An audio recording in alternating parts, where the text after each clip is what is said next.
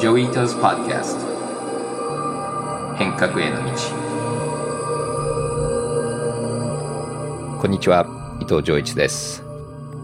今日のゲストは松井孝典さんです。松井先生は惑星宇宙科学の第一人者でもあり千葉工業大学の惑星探査センターの所長でもあります、まあ、宇宙といえば松井先生って感じですね。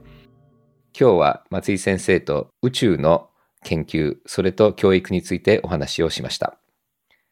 惑星探査センターが設立されてからもう12年経ちました。それと2020年に千葉工業大学の学長に就任しました。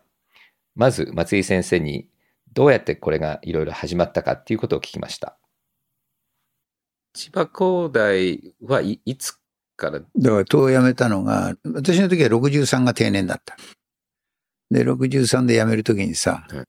まあ、早稲田とか慶応とかさ、そういうとこ行って、普通の、いわゆる、東大辞めた人が行くコースをたどるのかなと思ってた頃に、もう松井さん、その、早稲田とか慶応でないとダメなの？と。千葉工大ってあるんだけど、そこに、あの、来る気ない？っていう話だったわけよ。うん。だから私はさ、千葉工大知らなかったわけ、その時。はい。大学が。いや、で別にその、名前でね、行きはないんですよ。だって別にさ、東大名誉教授がさ、どこ行こうと、あの、関係ないじゃない。うん、名前であれはする気はないよと。条件次第でねって言ったらさ、研究所作ってくれるってわけよ。うんうんうん、で、私の弟子連中ね、10人ぐらい、うん、あの、私が好きなようにやってくれて、で、最初は松井研究所でいいってわけよ。うん、こんな面白い話ないじゃない。はい、それでね、千葉工大行くこと決めたの。まあ、量山泊だよ。うん、みんな好き勝手やってるっていう。うん、私なんかも本当東大時代の方が型にはまってたよね。うん、だから、やることもさ、大体オーソドックスなことをやってる感じだったけどさ、千葉工大行ってからだよ、もうなんか、型破りを始めたの。あ、そうなんですか。うん、だって、それこそ、あの、何でもいいって言うけどさ、うんうん、何でも言って松井 研究所ってわけにいかないじゃない。だから何にしようかと思って、結局はね、まあその頃アストロバイオロジーっていうのをやってたからさ、アストロバイオロジー研究所にしようと思ったけど、工学部だからね、あそこは。理学部ないからさ、全然マッチしないわけよ。すと、ゴールはアストロバイオロジーだけど、手段としては惑星探査っていうんでね、惑星探査研究センターにしたわけ。で、それまで私は実は一切惑星探査なんてかかってなかったわけよ。うんうんうんだってさ、機器を開発しなきゃしょうがないんだよ。理念をいくら言っても。なるほどね。で、その機器開発を、じゃあやってやろうと、うちで。だからカメラにしても、何にしても、最先端のものをうちが、あの、作りますよ、という格好で、この惑星探査研究センター立ち上げてね。当時はだから私はアストロバイオロジーをやろうと思ってたんだけど、うん、そうするとまどろっこしいでしょ？その、火星探査なんて10年かかるわけだ、ね。例えばそんなのやってられないから、どうしようかなと思って、しかもさ、千葉工大のお金でできるような小回りの気圧の方がいいじゃない。あそうです。で、実は小天体。特に地球周りのいろんなことをやれば、うんうん、これお金もかかんないし、うん、で、惑星探査に匹敵するアイディアさえあればさ、いろいろできるわけでしょ、はい、っていうんでね、小天体をターゲットにして、まあ地球周りだったら流星ですよ。うんうん、流星っていうのは水星の破片だから、あれを集めりゃさ、水星が何なのかっていう議論ができるわけ。うんするとお金かかんないわけよ。それがはやぶさの。で、それははやぶさにつながっていくんだけど、はやぶさは国のプロジェクトだ。はいはい。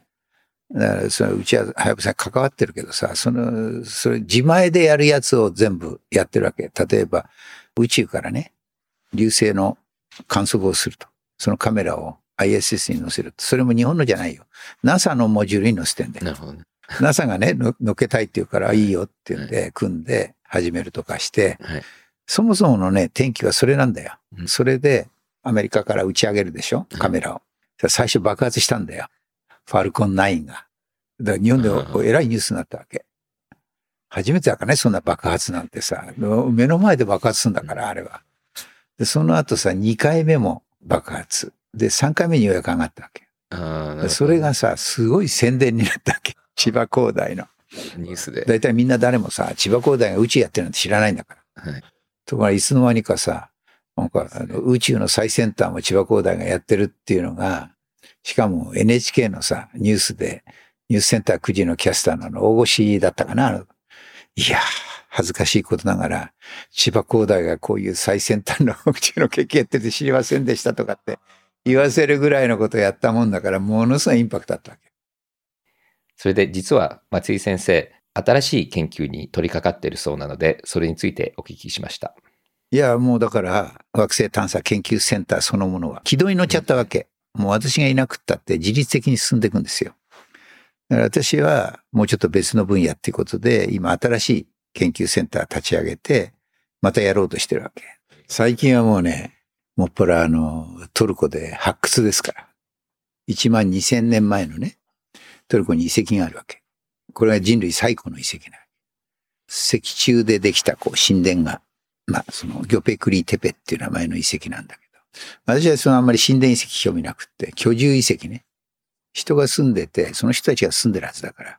居住遺跡を見つけて、どういう生活してたのかを調べると。で、それは農耕してるだろうと確実にね。農耕してたらさ、農耕の起源今1万年前っていうのは教科書だけど、1万2000年前に遡るわけよ。で、私は、その、私の文明論はね、地球システムの中に人間権を作って生きるって生き方が文明なんだと言ってて、で、これから人間権学をやらなきゃいけないと。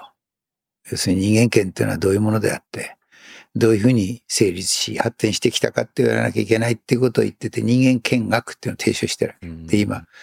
1万2000年前の発掘をそのトルコでやると。一番古いそういうなんていうのか集合住宅的なものっていうのはチャタル保育っていうね、やっぱりその付近にあってさ。で、これはね、2000人規模で人が2000年住んだって言われてるわけよ。へだすごいんで、集合住宅っても。こんな15センチぐらいの厚さの壁の中に区切られた中に人が住んでんだけど、面白いのはさ、人の出入りみんな上からする。へで、そういうね、だからチャタルホイックも調べようと思ってんだけど、まあ従来の考古学者が目につけないとこね、に私は目をつけてて、あの、そこにさ、非常に綺麗なね、ゴミ捨て場があるわけよ。9000年前から7000年前。それ綺麗にこうね、島状に、その年功が残ってんね。それを調べることによって毎年どういう生活をし、そのどういう人口でどういうふうに推移したかってわかるだろうと。で、それをね、この間ね、うちのチームが行って全部剥ぎ取って、今保管してあるんですよ。うん、それがトルコなんですか？トルコ。だから、その人間見学をやろうっていうのはね、まあ一つの私の、その、今チャレンジしてるとこね。なるほど。うんうん、遺跡の調査なんてこれ惑星探査ですよと。まさにリモートセンシングで取ってビッグデータでそれをどう解析するか。うんうん、ね。ただその惑星でやることを遺跡でやるだけですよと。うんうんうん、でそれはもう AI 使って、まあ例えばあの、くさび型文字だってさ、うん、AI 使って解読するとかね、うんうん。なんかそういうことやらなきゃ、人間の今あの、解読する能力のある人たちだけじゃとっても読み切れない膨大なデータがあるわけよ。うんうんうん、だビッグデータなわけよね。だそれをどう変えるかっていうのも含めて、実は今その人間見学の中に組み込んでるわけ。だから、もうリモートでやる。それからロボットで分析する。そのデータをさ、全部一元管理して、ビッグデータとして、もう考古学者に提供するとかね。そういう、だから具体的にやんないとさ、やっぱりなかなかね、あの、理念だけで今まで30年やってきたんだけど、人間権なんてなかなか浸透しないからさ、この具体的なところで、世の中にこう見せてやろうと思ってんだけどね。いいですね。それいつ、いつ頃結果が出る予定なんですか？いや、それはやっぱりあの、今許可が下りたけど、うん、始めるのはほら、来年からでしょ、うんうん、で、来年とりあえずさ、まず地中レーダーっていうのを使って、今埋もれている遺跡。これ全くさ、日本が初めてやるんだよ、この遺跡の発掘を。居住遺跡で、実際にどういうことを、その、ライフスタイルね、それこそその、ゴミ箱を漁ってさ、いろんなものを取り出せばどういう生活したかわかるわけよ。で、これね、やっぱりすごいんだよ。その、そういうね、分析能力はね、人類すごい発展してるわけ。なるほど。うん。だからそのどんなものを食べてたかとかさ、その種類まで全部さ、その環境 DNA 的にね、分析できるんだよね。で、そういうチームは日本にいるし、で全く新しいね、世界がこう5年ぐらいで見えてくるだろうと思ってるんだけどね。そもそも人間権ってそういう共同体ね、はい。点的に発生するのか、要するに一つの集落として生まれるのか、うん。それともネットワークとして生まれるのか、うんうん。ね。うんで、それが発展して面的になっていくわけだよ。はいそれが全部終えると思ってるわけ。うん。トルコのアナトリア高原で。なでそういう発想ってないからね。はいそういうろあのことをやりながら、その人間見学を作り、新しい概念を提唱していこうと今、なるほど。戦略は練ってる。そして今日松井先生をインタビューした実はもう一つ理由がありまして、今年の11月1日から静かに千葉工業大学で私はセンターを立ち上げて、今日初めてオープンに発表します。千葉工業大学で新しい研究所を立ち上げました。その研究所の名前は変革センターって言うんですけども、英語では The Center for Radical Transformation っていうセンターで、これは研究をする研究者を集めた研究センターなので、一応これからセミナーとかは考えてはいますが、まあ、学生教育よりもいろんな新しいリサーチプロジェクトを手掛けていこうと思ってまして、そしてこれはオープンソース的な考え方なんだけども、全部完成してから立ち上げてるんではなくて、まあいろんな人を呼び込むっていう目的で、まあややまだあのファジーな段階で立ち上げてるんですけども、まあキーとなるのは、こう理系とか文系とか分けてなくて、まあ、メディアラボでやってきた anti-disciplinary っていうコンセプトで、まあ、いろんな分野の人、それと分野にはまんない人を集めて、新しいプロジェクトを取り掛けているのと、そして学会に通用するような theory は必要なんだけれども、これは社会にちゃんとインプリメントするっていうアウトプットも作っていこうと思ってまして、まあ、よく言われるのは、まあ、雲に頭があって足が地についてるっていう、こう、結構幅広いコンセプトで、まあ、それに賛同してる僕の今までの仲間からいろんなメンバーをリサーチャーとして呼びましたので、ぜひ、あの、ウェブとかでも見てください。っていうわけで、ちょっとわかりづらい研究所なので、学長の松井先生にちょっとアドバイスを聞きました。今度、もう実は11月1日から始まってて、うん何やってもいいって言われて、どうしようかってまだ半分悩んでるところなんですけども、なんかアドバイスありますか？何をすればいいかアドバイスっていうか僕は好きなようにやや やったらとしか言いようないよね。うんあと私のやりたいこととマッチすりゃ一緒にやればいい。そうですよね。うん。でもあの僕のなな変革センターの名前もね、すごく難しくて、なんか変革センターの名前もちょっとね、結構難しいんだけれども、でもね、なんかいい言葉が見つからなくて、うん。うん。いや、私もね、変革センターっていう感じだったけどね。うんうん。だけど話聞いててさ、うん。じゃあ何がいい言葉なのかなっていうのは、なかなか難しいね。うん。うん。そうなんですよ。で、結構、後から出てくるプロジェクトもたくさんあるから、あんまり細かい話にしたくないし、ただあんまりなんかこう、中途半端な言葉だと、なんかみんな使ってる言葉も英語でなんていうの、英語はね、あの、Center for Radical Transformation って言ってるんだけどね。うんで、結局、ラディカル入れたいね。ラディカルが入ってる。だから、から変革の核がラディカルとちょっとつながっていて、だっていうのは、日本って結構その大企業もそうなんだけども、そのデジタルトランスフォーメーションって言葉使うんだけども、やってること見てると、ただなんかデジタルが後付けみたいな感じで、本心を変えようとしてなかったりするのが多いので、そういうのと一緒にされたくなかったのがあったんだよね。それで、で僕の PhD の論文が変革論っていうのがタイトルだったんですよ。で、英語は practice of change って言って、その、その社会をトランスフォームするじ技術とか、だから実践とその、あとはその経済学、法律、技術、文化とかを全部そこを混ぜてやってるのを、まあ僕も実践してきたし、それの勉強してきたので、それをやりたいんだけども、ただそこに、学問がそこにはな、まあデザインが一番近いんだけれども、あの、ただデザインっていうのはどっちかっていうとその、設計するところで実、で実践日本語のイメージがあ悪いんだよ。デザイン。うんうん日本語のイメージが。そうなんだよね。うんだからそれを変えるね、言葉を見つけないといけない。そうなんですよね。うん私もしょうがないから今、すべていろんなとこで、技術革新を持たない文明は滅びるって言い方しかしてないんだけどね。うんそのやっぱり技術革新。これもさ、手に、あの、もう手垢がついたような言葉だから、そうです本当は使いたくないんだけどさ、なかなかね、新しい言葉を想像するって難しいね。難しいですよね。うんで、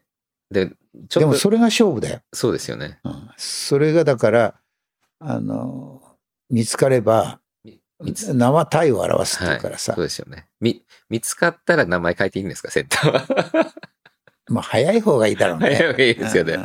ただメディアラボも思ったのは、今みんな慣れちゃったからいいんだけれども、あれができた時みんな何この名前っていや、言ってたから。私も分かんなかったよ。うん。その、その頃ほらさ、そういう進化論を持ってなかったから。はい、はい。だけど考えりゃさ、この社会なんてメディアだからね。そうなんですよね。メディアが環境だからね。だから、でも変革センターも慣れるのかなとか思いながら、でも違う言葉見つけたら早く書いた方がいいかなっていうのも悩んでるんですけどね。英語の方が分かりやすいけどね。ああ、そうですよね。うん英語名詞を使うっていうのもありですよね。でもそういう意味で、まあ、細かいプロジェクトは結構たくさんうん集まってるんだけども、それの全体の文脈と世の中にどうやって説明するかっていうのは、もうちょっとポリッシュしていかなきゃいけないね。と思うんですよ。あの、細かく分かれてるから、そうなんですよね。全体像が見えにくいよ。うん、そうなんですよ。そのだからなんかコアのプロジェクトをうんうん。一個立ち上げるんだね。そうですよねう。んあの、まあ、多分来年、その、まあ、デジタル庁とか今国のいろいろやってるので、その国とデジタルと社会の関係の、まあ、フォーラムみたいなカンファレンスは5月か6月にするので、それが多分一つ真ん中に入ると思うんですよね。で、それはなんとなく、あの、今の日本社会が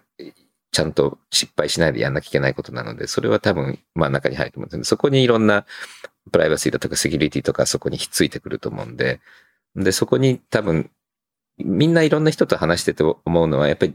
さっきのから出てるそのデザイナーがいないんだよね。だからデザイン、あとアーキテクチャだよね。だから今結構、結局国がデジタル田園都市構想とか言ってるけれども、なんかみんなテンプレートを作りたがるんだけれども、僕そうじゃないと思うんですよ。そこにいる市民たちがどうやって話し合って、で、その話し合いによってどうやって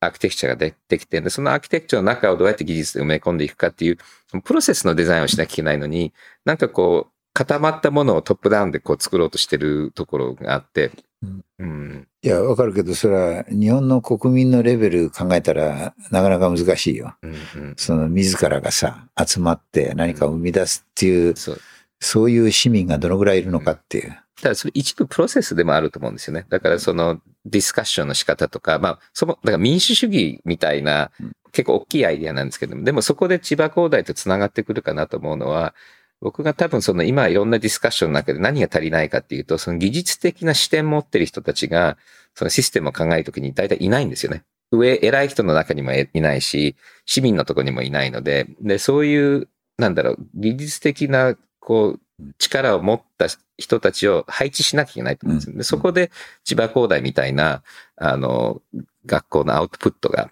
それこそ市町村の、あの、いろんなとこに、あの、つながっていくんじゃないかなっていうふうに思うんまあ少なくともあの千葉県の中のうん地域連携みたいのはそうですよね。やってるから、その仕組みは使えるよねう。んうんうん。だから千葉で実験するっていう手もありますよね。うんだから変革センターって、まあ名前はちょっといろいろこれからもあの考えなきゃいと思うんですけども、あのメディアラボの時に antidisciplinary っていう言葉使ったんだけれども、あれはね、日本語に訳すとね、わかんない。難しいよね。でもそれがわあんまり分かってる言葉だとみんな一生懸命考えないですら聞き流しちゃうのも、英語でもね、結構みんな、あの、ちょっと悪い反応するんだけども、そう悪い反応したから説明するチャンスもあると思っていて、で、僕が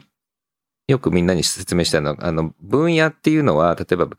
化学とかたくさんあって、それ、大きい白い紙の中にこう黒い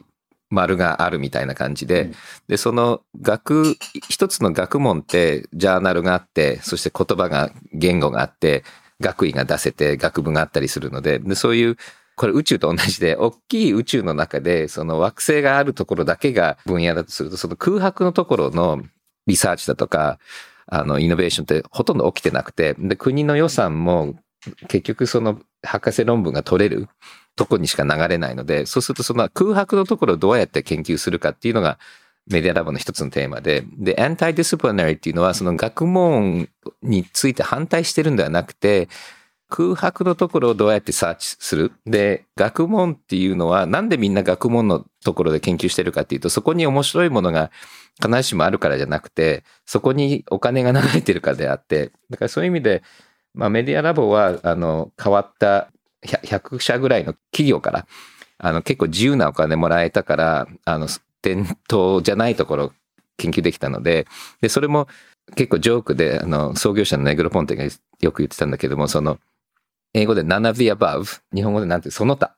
だからその他の分野で MIT の博士を発行できるすごい異質な研究所だったわけで、そういう意味で言うと、ちょっとあの説明しづらいかもしれないけども、いろんな大学でいろんな学問あるけれども、その他って実はほとんどなんだけども、そこできちっとリゴラスなことをする。で、それもちゃんと理論と理念も含めて応用もちゃんとやるっていうのが、まず大きなテーマで。でもそれだと、じゃあ中身何なのっていう話になるので、そうすると結局、そもそも論の話、じゃあ日本社会とか今の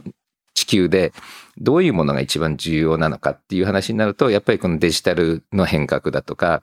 環境に関するあの変革、理解と変革だとか、あとは多分医療だとか、あの生態系の方のところで、で、そこの中でじゃあ何が一番ずれていて、で、何をこうどういう文脈でつなげると、あの一番社会的にインパクトがあるかっていうのを今考えていこうと思っていて、で、そうすると今人工知能の未来だとか、あとはその国のデジタル改革だとか、あとはその環境問題を理解して、それを社会的なプロセスにどうやって変えていくかっていうプロジェクトが出てくるんですけども、ただプロジェクトだけ見るとなんか何でもやってるように見えてるんだけども、その、例えば法律学、経済学、デザイン、技術をこう混ぜて、それをちゃんと形にして応用に変えるプロセスが、これが建築だったりデザインだったり、一応学問としてあのあるものなので、ただ建築とかデザインの学問で学んだものをもうちょっとサイエンスに引っ張り込むとか、今例えば環境なんかでも結構その経済学者が真ん中で動いてるんだけども、ただ経済学って結構リミットがあって、で、経済学の数学もかなりリニアなところがたくさんあって、やっぱりモダンな人工知能だとか、モダンのあの、例えば進化論とかをあんまり経済学者使わないんで、だから普通のその学問の学者が使わない技術的なツールもそこで実験したいなっていうのがコンセプトなんです。わかりづらいかな、それじゃ。いや、私はわかるよ。っていうか、私自身がそうやってきたから、はいはい、ね、既存の学問じゃないところを開拓して、学問にしてきたわけですよ。うん、だから非常によくわかるんだけど、うん、そうでない分野にいる人にとってはわかりにくいでしょそうですよね。うん、ただ、あの、思うのは、まあ最初から全員を説得する必要はなくて、結果が出て、その結果出すのにどうやったのっていうふうに聞かれたときに、ちゃんと説明ができればいいかなと思うので、で、まあ、松井さんじゃないけど、わかる人は中にはいると思うんで、まず、まずわかる人たちから始めていくっていうのが、まあ、あと学生もいると思うんですけどね。だから、あの、あと、あの、さっきの話で言葉のが重要っていうのやっぱり言葉が足りないですよね、説明するために。だからその、まあ、日本語も英語も含めて、あの、いい言葉も作っていかなきゃいけないなと思ってます。で、僕はね、大学の評価っていうのは基本的にね、やっぱり歴史っていうのが非常に重要なんだ。うんはい、で、世界の名門ってやっぱり歴史のあるところなんです。そうです。で、なんで歴史のあるところが重要かっていうと、地の蓄積があるから。うんうんうん、ね。で、その、だからそれを乗り越えようと思ったら、同じとこで勝負してたって絶対ダメなんそうですよね。そうすると今ね、うん、伊藤さんがやってるような分野、全くこれまでの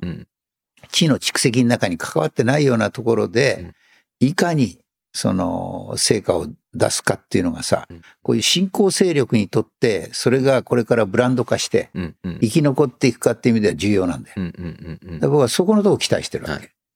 MIT 面白かったのは、MIT って法学部もないし、医学部がないのね。で、メディアラボで法律も持ってきたし、医学も持ってきたし、そこで結構成果が出せたのね。で、今、あの、松井さんが言ったように、すごい工学のところでは歴史があるし、建築は歴史があるけれども、歴史がないところは逆に歴史があるとこができないようなことができちゃうから、だからその歴史と無知のところのバランスで、でそこもちろん失敗もあるんだけども、今までできないことができると思うんで、そういう意味で言うと千葉工大も歴史はあるし、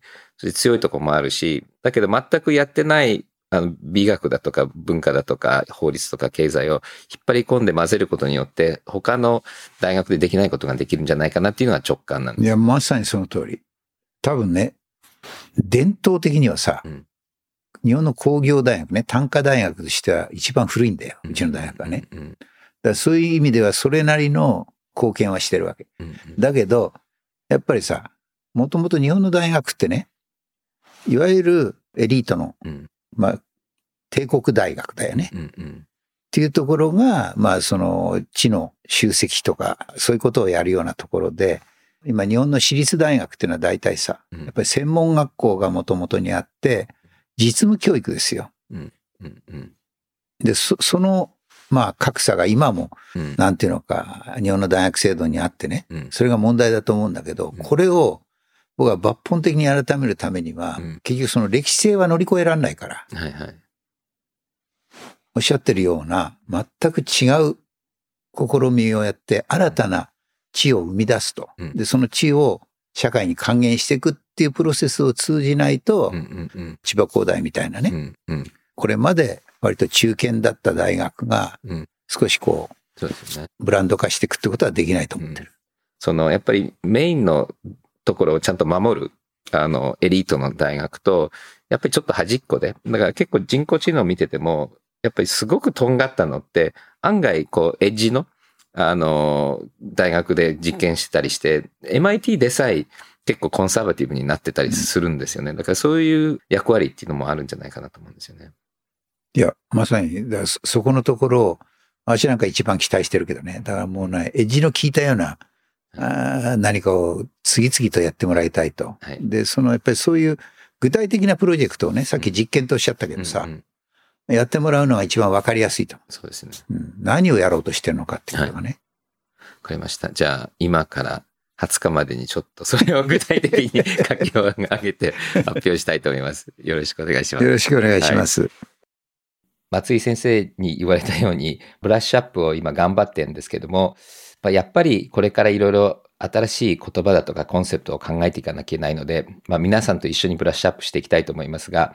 それで今日発表とともにウェブサイトを立ち上げましたので、変革 .org に行ってみてください。まだ松井先生が言ってるように、そういう分かりやすくなってはいないかもしれないけれども、まあプロジェクトのアイディアだとか、もう少しコンセプトを噛み砕いた形で、我々のウェブサイト変革 .org にいろいろ書きましたので、ぜひご覧になってフィードバックください。そしてこれからいろんな新しいプロジェクトが生まれてくると思うんですけれども、まあ、とりあえずデジタルトランスフォーメーション、まあ、政府の DX の話だとか、ローレンス・レッシグはバーチャルガバナンス、サイバースペースの中でのガバナンスの話だとか、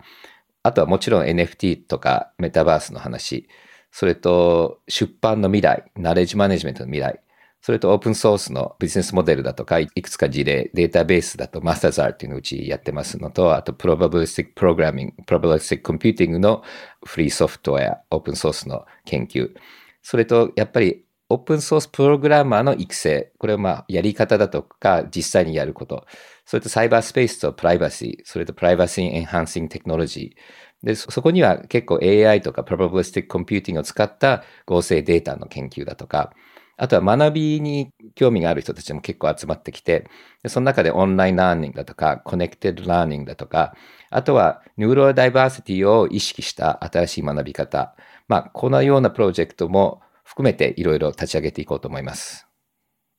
それとリサーチャーの人たちもいろんなのが集まってきてまして、まあ、皆さんが知ってる名前で言うと、例えばハーバードのローレンス・レッシッグ先生だとか、慶応大学の村井先生、それと国領先生、あとサイバーセキュリティでは、例えばブルーシュナイヤーっていう結構あのよく知られてる先生だとか、あとはおなじみの滝村光弘先生、このようなリサーチャーたちと一緒に、まあ、いろいろプロジェクトを立ち上げながら、新しいアーキテクチャ、新しいデザインのこともディスカッションしていきたいと思います。次はニュースのセクションです。NFT の市場規模が日本円にして2兆2000億円に達したことがダップレーダー社の調べで明らかになりました。NFT の取引額はわずか100億円規模だった昨年から約1年間で220倍に拡大。リープルやボワードエイプなどの人気アーティストの出現のほか、コカ・コーラやグッチ、ナイキなど多くの企業が NFT に参入していることも一因だとしています。メラニア・トランプ前アメリカ大統領夫人が16日、NFT のプラットフォームを設立したことを発表しました。トランプ前大統領がホワイトハウスを去って以来、初めてのプロジェクト公表となります。NFT は、ファッションイラストレーターによる水彩画に、メラニア夫人の音声が入ったもので、価格は、およそ150ドルで販売されています。売上金は、子供たちの福祉や教育に充てられるとのことです。ボーイング社は、次世代旅客機をメタバースで開発する意向を明らかにしました。これは、デジタル上で3次元のモックアップを設計し、シミュレーションまで可能にするもので、紙ベースの球体以前とした設計開発環境を一新させることが狙いです。このデジタル変革により、新型航空機の開発期間を最大で4、5年程度に短縮することができるということです。はい。NFT 本当にすごいですね。これは完全にバブルな気分にはみんななってきていて、で、バブルじゃないと思ってない人はあんまりいないと思うんですけども、ただ、やっぱり最初のインターネットバブル、あの、バブル1.0なんですけども、やっぱり1回目のクラッシュの時って、インターネットがなかった時代まで一回値段は落ちちゃうんですよね。ただクラッシュした時に何が起きたかっていうと、やっぱりあのバブルでしか存在できないビジネスモデルってあるんですよね。だから例えば、まあ、日本の80年代とか70年代のバブル考えると、何にもしないでも儲かる。右から左を動かすだけでも儲かるっていうと、なんかビジネスモデルだと思ったら実は違ったっていうのはなくなるんだけども、でもやっぱりインターネットができたことによってコマースは根本的に変わったとか、コミュニケーションも根本的に変わった、ブログも生まれてきた。まあ、ブログも本当にボトムにできてきたものなので、ソーシャルメディアもそうですし、あと Google もそのボトムのあたりから出てきてるので、だからやっぱりそのバブルの弾きが乗り越えられる、生き残れるモデルは何なんだろうと。この NFT のこのバブルの中で、やっぱりいろんな新しいアイディアだとか、あの、クリエイティビティとか技術っていうのが生まれてはきてるし、そしてもう一つはやっぱりこのバブルの時でしかできないインフラっていうのもあるんですよね。だから例えば光ファイバーなんかは、やっぱりファイバーのバブルがあって、必要以上に光ファイバー引いたんだけども、あとすごく役に立ったのと、で、インターネットバブルで、プロバイダーで世界中にインターネットが行っちゃったのの上に、またみんな組み立てたので、だから多分ブロックチェーンっていうのは残ると思うし、そして NFT でやってる、まあ、リテラシーはもちろん残ると思うし、そしてこの分散型 DeFi のガバナンスシステムとか残ると思うので、だからこのバブルに完全に乗らないけれども、バブルの中で今うねりながら出てきてるいろんな新しいものを無視すると完全に乗り遅れてしまうので、やっぱり注目しながら気をつけながら参加しなきゃいけないんじゃないかなっていうのがまあ僕の視点なんですけども、ただ本当にやっぱりベンチャーキャピタリストとしては、バリュエーションもどんどん高くなっちゃうので、これに本当参加してついていけるかどうかっていうのは、あの、一個問題だし、やっぱりこのアートもすごい値段になってきてるので、アーティストにとったら短期的にはすごくいいことだと思うんですけれども、これがサステイナブルかどうかっていうのは、まあこれから見どころだと思います。以前のポッドキャストにもちょっと話しましたが、この有名人 NFT っていうのはいろんなところから出てきてるんですけれども、あんまりうまくいってないんですよね。で、やっぱり有名な人で、アーティストみたいなひねりがちゃんとないと、その面白くもないし、あとは結構有名人っていうのは、まあ、オーディエンスよりも自分の方が自分のことを好きだったりするので、あの、ちょっとそのテイストが今のインターネットに合わないものもあるんですけれども、ただ中にはうまくいってるのもあるので、どんどんみんなやっていくと思うんですけども、でもメラニアさん、さすがですね、あの、どんどんやっていくので、まあ、これがどういう形で出ていくかっていうのは注目したいと思います。で、メタバースっていうのはもうすごく前からみんなやっているコンセプトがいろいろ融合してきて、で、バーチャルリアリティの中で 3D のデザインをするっていうのは、僕も90年代の前半、ずっとバーチャルリアリティの仕事してたんで、まあ、この話っていうのはもうすごい古い話で、何度も何度もブームになってダメだった、ブームになってダメだったっていうんですけれども、ただやっぱり今回の NFT とかクリプトカレンシーがついたので、このメタバースの勢いが本当にいっちゃうんじゃないかなっていう感じはしてます。それで Facebook だとかいろんなのが出てきてるので、だから、まあ、2度目の正直、3度目の正直、わかんないですけども、まあ、今回本当に行く可能性はあると思います。例えばあのビデオカンファレンスを何度も何度もトライしてもう絶対ダメだって言ってた人たくさんいたんだけれども、でもやっぱり最終的にはできたのと一緒に、まあ、いつかはメタバースは来るので、そのいつかっていうのがあのまだわからないんですけれども、まあ、こうやってトライするボーインは素敵だと思いますので頑張っていただきたいと思います。はい。皆さんお便りいろいろ送っていただいてありがとうございます。全部は紹介できませんがみんな読んでます。一つ目のお便りはエスカリーナさんからです。この番組は、生きた英語に加えて、IT の知識も英語で勉強できる一石二鳥のポッドキャストだと思っています。海外のゲストの方との会話に関しては、ぜひ英語で聞きたいです。ありがとうございます。英語メインの僕の友達やゲストの候補はたくさんいて、まあ、オードリーターンで実験したんですけども、やっぱりリスナーの中では英語が本当に聞きたいっていう人と、やっぱりちょっと聞きづらいっていう人も両方いるので、ちょっとそのフォーマットだとかどのぐらいやるかっていうのをいろいろ悩んでるところなので、まあこういう意見とかアドバイスはすごく助かるので、近々また英語のポッドキャストやりたいと思いますので、皆さんあのよろしくお願いします。次のお便りはデジタルゲートさんです。同世代として初回の放送から毎回楽しく刺激をいただいています。多様性を重んじ共生するダイバーシティあふれる社会を作ることに対して、今後、デジタル技術をどう活用したらいいでしょうか？はい。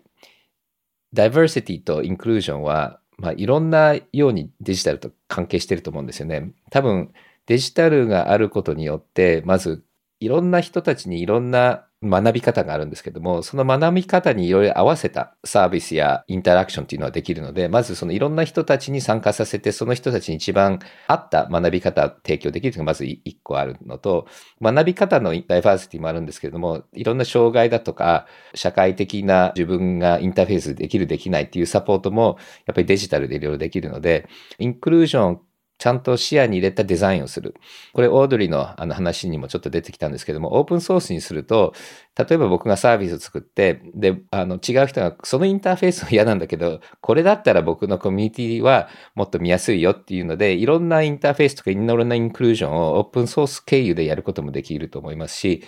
あとはやっぱりこれから、まあ、行政サービスのデザインだとか、まあ、社会的ないろんなプロダクトやサービス作っていくときに、今までだとこう、なんか中央で作ってる人たちの発想でばっかり作ってるので、ハードなんかはエンジニアが考えたインターフェースを作ってたのが、やっぱりもっとあの会社の中のチームとか大学の中の人たちももちろんそうなんだけれども、やっぱり国民だとか、その聞いてる人たちも含めて、もっとその意見をデザインの中に入れていくコーイノベーションとかコーデザインっていうのもプロセスとしてありだと思うので、まあ、そこは単純にただアクセシビリティを増やすだけではなくて、今まで想像できなかったような新しいアーキテクチャだとか新しいデザインもできると思うので、まあ、そういう意味でも多様性はすごくあの重要だと思うんで、教科書が本になっていて、みんな並んで、学校から出て行った人たちが工場に行ってみんな同じようなことしなきゃいけなかったっていうのは、やっぱり普通の人たちをたくさん作って、工場で同じ仕事をさせるっていうのがやっぱり産業革命の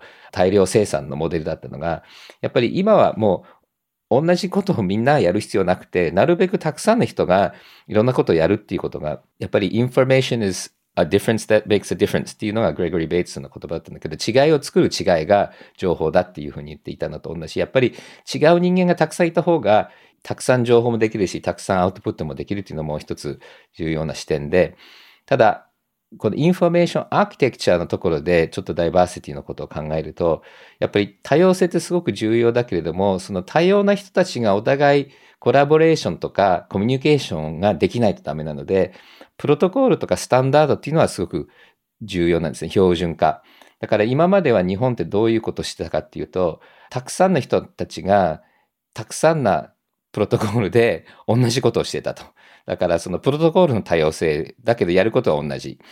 で、そうじゃなくて、やることは多様だけど、プロトコールは少ない。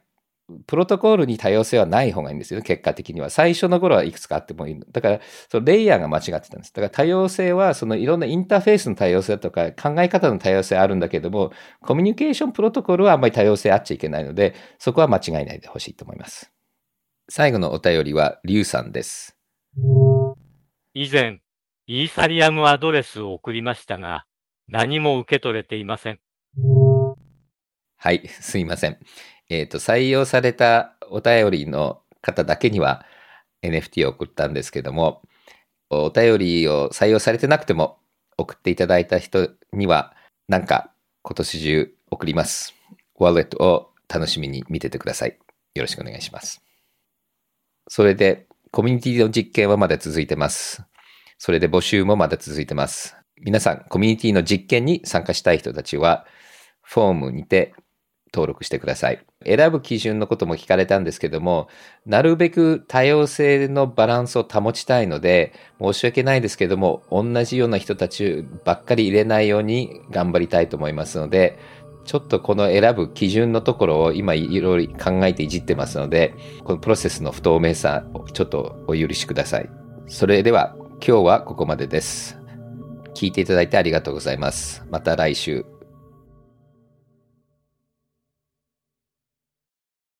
デジタルガレージは危険な海に最初に飛び込むファーストペンギンスピリットを創業以来大事にし続けていますこれから来る Web3 オープンソース時代を見据えたテクノロジーで新たなビジネスを生み出す仲間を募集しています番組詳細欄にあるリンクよりぜひご覧ください Web3 is here. Join us. Join the first penguins. New Context Designer Digital Garage